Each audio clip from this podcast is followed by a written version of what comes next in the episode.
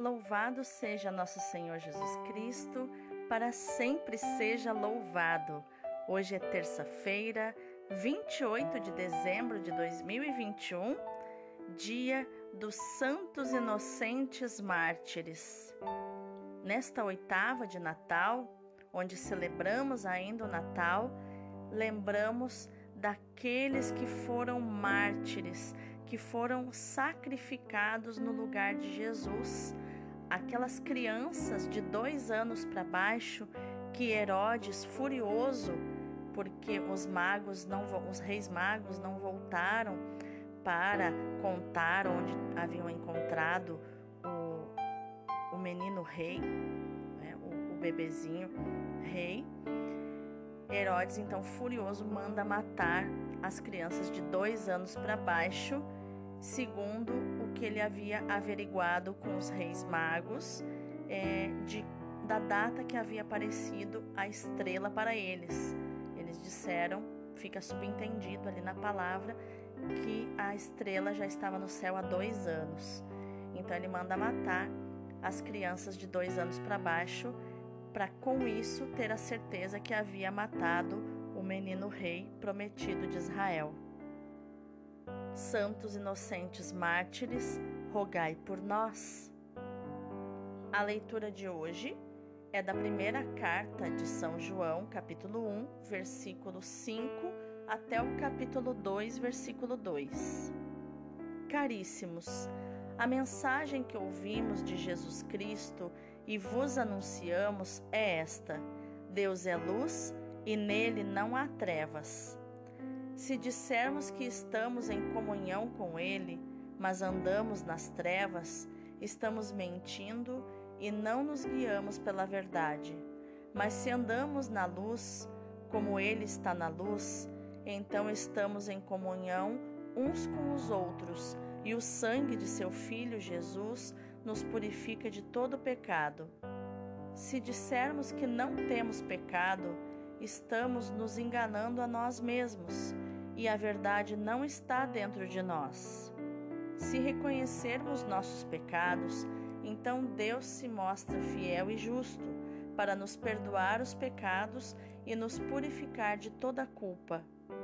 Se dissermos que nunca pecamos, fazemos dele um mentiroso e sua palavra não está dentro de nós. Meus filhinhos, escrevo isto para que não pequeis. No entanto, se alguém pecar, temos junto do Pai um defensor, Jesus Cristo, o justo. Ele é a vítima de expiação pelos nossos pecados e não só pelos nossos, mas também pelos pecados do mundo inteiro. Palavra do Senhor, graças a Deus. O responsório de hoje é o Salmo 123. Nossa alma como um pássaro escapou do laço que lhe armara o caçador. Se o Senhor não estivesse ao nosso lado, quando os homens investiram contra nós, com certeza nos teriam devorado no furor de sua ira contra nós. Então as águas nos teriam submergido, a correnteza nos teria arrastado, e então por sobre nós teriam passado essas águas sempre mais impetuosas. O laço arrebentou-se de repente e assim nós conseguimos libertar-nos. O nosso auxílio está no nome do Senhor, do Senhor que fez o céu e fez a terra. Nossa alma, como um pássaro, escapou do laço que lhe armara o caçador. O evangelho de hoje é Mateus capítulo 2, versículos do 13 ao 18. Depois que os magos partiram, o anjo do Senhor apareceu em sonho a José e lhe disse: Levanta-te, pega o menino e sua mãe e foge para o Egito. Fica lá até que eu te avise, porque Herodes vai procurar o menino para matá-lo. José levantou-se de noite pegou o menino e sua mãe e partiu para o Egito. Ali ficou até a morte de Herodes, para se cumprir o que o Senhor havia dito pelo profeta: Do Egito chamei o meu filho. Quando Herodes percebeu que os magos o haviam enganado, ficou muito furioso. Mandou matar todos os meninos de Belém e de todo o território vizinho, de dois anos para baixo, exatamente conforme o tempo indicado pelos magos. Então se cumpriu o que foi dito pelo profeta Jeremias. Ouviu-se um grito em Ramá, choro e grande lamento. É Raquel que chora seus filhos e não quer ser consolada, porque eles não existem mais. Palavra da salvação, glória a vós, Senhor. Então, quais as chaves profundas para as nossas almas nós encontramos nos textos de hoje? A festa dos santos inocentes, colocada tão perto do Natal, realça não só o dom do martírio, mas também a grande verdade que a morte do inocente revela, a maldade do pecador, como Herodes, semeia ódio e morte, enquanto o amor do justo inocente, como Jesus, traz frutos de vida e salvação. São João também nos apresenta o mundo dividido em duas partes: a luz o mundo de Deus, e as trevas, o mundo de Satanás. Quem caminha na luz e pratica a verdade, como nos dizem os versículos 7 e 8, vive em comunhão com Deus e com os irmãos, e é purificado de todo pecado pelo sangue de Jesus derramado na cruz. Quem, pelo contrário, caminha nas trevas e não pratica a verdade, como nos diz os versículos 6 e 8, engana-se a si mesmo, não vive em comunhão com Cristo nem com os irmãos e está longe da salvação. Os verdadeiros crentes reconhecem diante de Deus o seu pecado, confessam esses pecados e confiam no Senhor, fiel e justo, como nos diz o versículo 9, e por isso são salvos. Já os maus, pelo contrário, que não reconhecem o seu pecado, tornam vão o sacrifício de Cristo e a sua palavra de vida não os pode transformar interiormente. Por isso, que o pré-requisito para receber a salvação é a fé, porque Jesus veio para salvar todo aquele que crê sem a fé é impossível agradar a Deus, nos diz Hebreus 11:6. Porque para agradar a Deus eu preciso primeiro crer que ele existe. E ao terminar, João exorta os cristãos a recorrerem a Jesus como advogado junto do Pai, porque é ele que expia os pecados dos fiéis e os da humanidade inteira. O cristão não deve pecar, mas se pecar, o melhor que tem a fazer é reconhecer o seu pecado, reconhecer a sua pequenez diante da grandeza de Deus e confiar na misericórdia daquele que o pode livrar da pobreza moral e restituí-lo à comunhão com Deus, que é Jesus. Só Jesus pode nos conectar a Deus novamente. Por isso, através da fé, eu tomo posse da salvação e dos méritos que Jesus conquistou para mim na cruz. Já no Evangelho, Mateus narra uma das provações da família de Nazaré. Depois dos reis magos partirem, advertidos pelo anjo do Senhor, José e Maria tiveram que fugir com o menino para o Egito para escaparem do ódio de Herodes na sua insanidade, na sua loucura, tinha decidido matar todos os recém-nascidos em Belém, como nos mostram os versículos 14 e 16.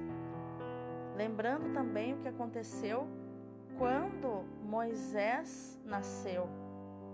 Isso lembra o episódio do nascimento de Moisés, onde o Faraó, vendo que os hebreus, seus escravos, se multiplicavam demais mandou que as parteiras matassem os meninos logo que nascessem e deixasse que as meninas vivessem. E as parteiras ficaram com pena, não conseguiram fazer isso, então ele ordenou que todos os meninos que nascessem foram, forem, fossem jogados no rio para serem afogados. E foi quando Moisés então foi salvo é, através então de ser colocado no cestinho na beira do rio, onde a sua irmã foi acompanhando, né? E a, a filha do faraó acabou adotando Moisés e ele foi criado dentro do palácio como neto do, do faraó. Então a gente vê que a maldade, como a maldade do ser humano, dos poderosos, é, vai dando golpe baixo, né? Em todo um povo.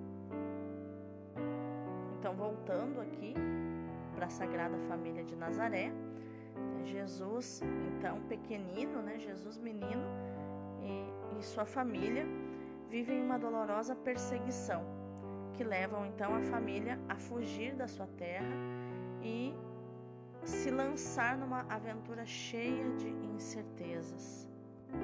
Mateus, no Evangelho, sugere que a Sagrada Família não goza de qualquer privilégio em relação às outras famílias.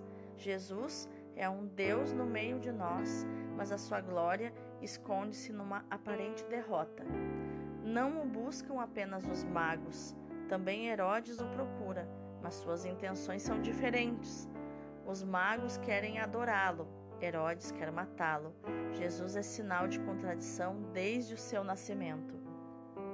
Na realidade, a narrativa evangélica evidencia um outro tema, a aventura humana de Jesus. Desde a sua infância, é lida à luz da história de Moisés e do seu povo. Como eu disse há pouco, tanto o nascimento de Moisés como o de Jesus coincidem com a matança de meninos hebreus inocentes.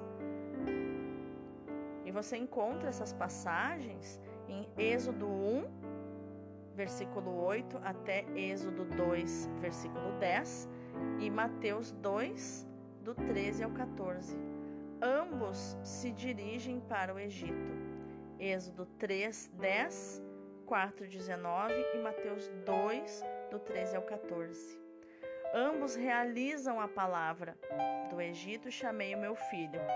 Êxodo 4:22, Oséias 11:1 e Mateus 2:15. Finalmente, a profecia de Raquel que chora os seus filhos.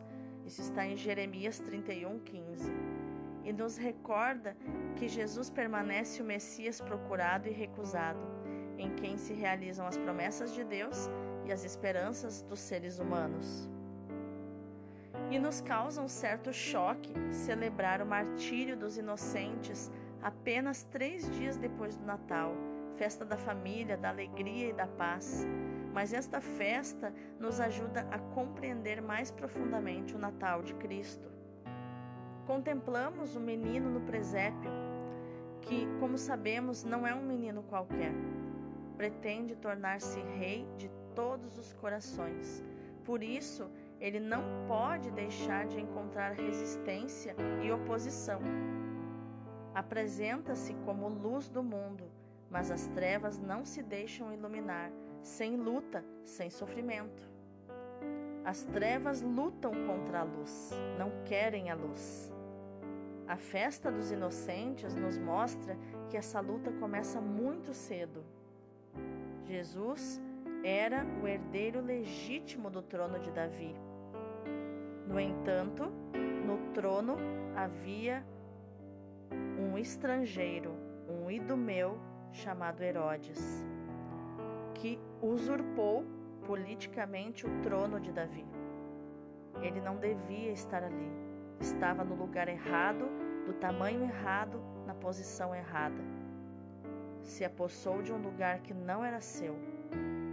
O trono sempre foi e sempre será de Jesus Cristo. E essa luta entre as trevas e a luz começa dentro de nós, como vemos na primeira leitura.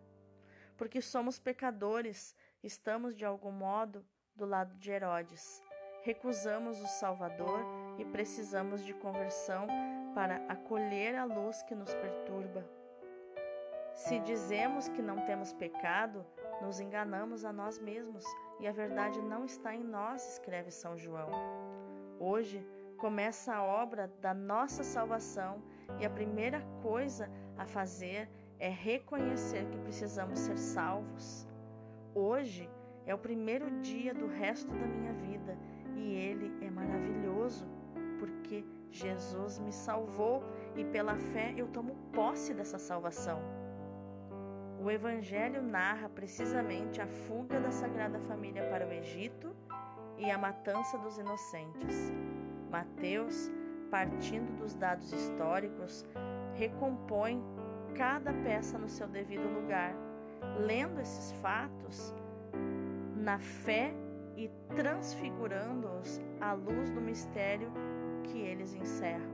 O menino Jesus que se entrega nas mãos dos, dos seres humanos não é alguém que foge do inimigo por medo, mas é o verdadeiro vencedor, porque é na sua obediência livre que revela ao homem o rosto do Pai e o amor gratuito com que se entregou a nós. Se o mundo recusa a Cristo, o derrotado não é Cristo, mas o mesmo mundo. Se a recusa de Cristo e a sua marginalização são momentos de humilhação que revelam a sua fraqueza humana, são também o início do seu triunfo, por causa da glorificação que dará ao Pai. Também nós podemos recusar Cristo e ser culpados de pecado, renegando o amor de Deus, rejeitando o Pai que tanto nos amou. Mas acreditamos que, apesar de os nossos pecados não são um obstáculo permanente à comunhão com Deus. Graças à Sua misericórdia, a que podemos recorrer. Sigamos o convite do Padre Leão Deon, fundador da Ordem dos Deonianos, os Padres do Sagrado Coração de Jesus. Ele diz: sigamos os pastores e vamos ao presépio beber uma, uma vida nova uma força nova para doravante seguirmos com o coração a direção da graça. Lancemos um olhar também para as pequenas vítimas imoladas por Herodes, os santos inocentes. Deixemo-nos imolar pela espada do sacrifício, da obediência e da abnegação. Vamos orar? Senhor Jesus, que por nós te fizestes homem, que por nós morrestes e ressuscitastes. Tu és o nosso único advogado junto do Pai quando pecamos e nos afastamos de Ti.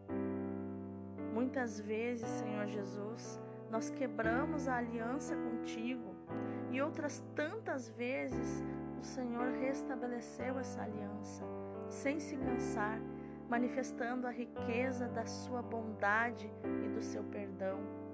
Não deixe, Senhor, de ser o nosso defensor. Seja também o defensor da nossa humanidade que massacra tantos inocentes, crianças, jovens, adultos e idosos, homens e mulheres. Tu, Senhor Jesus, que experimentaste a situação dos refugiados, tem compaixão dos milhões de homens e mulheres que ainda nos nossos dias têm que abandonar as suas terras, os seus países, para escaparem das diferentes formas de perseguição, as guerras, os massacres, os genocídios. Homens e mulheres que se penduram em aviões porque não querem que a força de paz vá embora, porque viverão o inferno. Tem misericórdia de todos eles, de todos nós, Senhor pela tua encarnação, pela tua morte e ressurreição, concede ao nosso mundo a graça de encontrar o caminho da justiça e da paz. Amém. Jesus menino quis distribuir as suas primeiras palmas a crianças. É um ramo de mártires em flores que ele colheu para si quase no dia seguinte ao seu nascimento. O coração de Jesus ama as crianças ele devia manifestá-lo solenemente mais tarde ao chamar para junto de si numerosas crianças para as abençoar, apesar da repugnância dos seus apóstolos. Ele diz: Deixar vir, deixai vir a mim as criancinhas. E devia dizer-lhes: Eu amo as crianças e aqueles que se lhes assemelham, e amaldiçoo aqueles que as escandalizam. Mas o coração de Jesus tem modos de amor que a natureza não compreende sem o socorro da graça. Jesus menino sabe que a palma do martírio será uma das mais belas recompensas do seu céu. Ele vê antecipadamente esta guarda de honra cantada por São João e que estará vestida de branco com uma palma na mão e que há de seguir por toda parte o Cordeiro Divino, o Rei dos Mártires no céu. Ele quer inserir aí crianças, porque as ama e permite a perseguição de Herodes e o massacre dos inocentes de Belém. É o primeiro grupo de santos do Novo Testamento que vai esperar no limbo a ressurreição de Jesus e a abertura do céu. As gotas de sangue da circuncisão e as lágrimas do presépio fizeram germinar e florir este ramo de mártires. Ah, como nós devemos amar sobrenaturalmente as crianças, como as devemos amar para as formar na virtude e, sobretudo, para lhes ensinar a conhecer o sagrado coração de Jesus. Que no dia de hoje, meu irmão, minha irmã, nós possamos meditar nesse versículo da primeira carta de João, capítulo 1, versículo 7, que diz assim: O sangue de Jesus nos purifica de todo pecado. Deus abençoe o teu dia.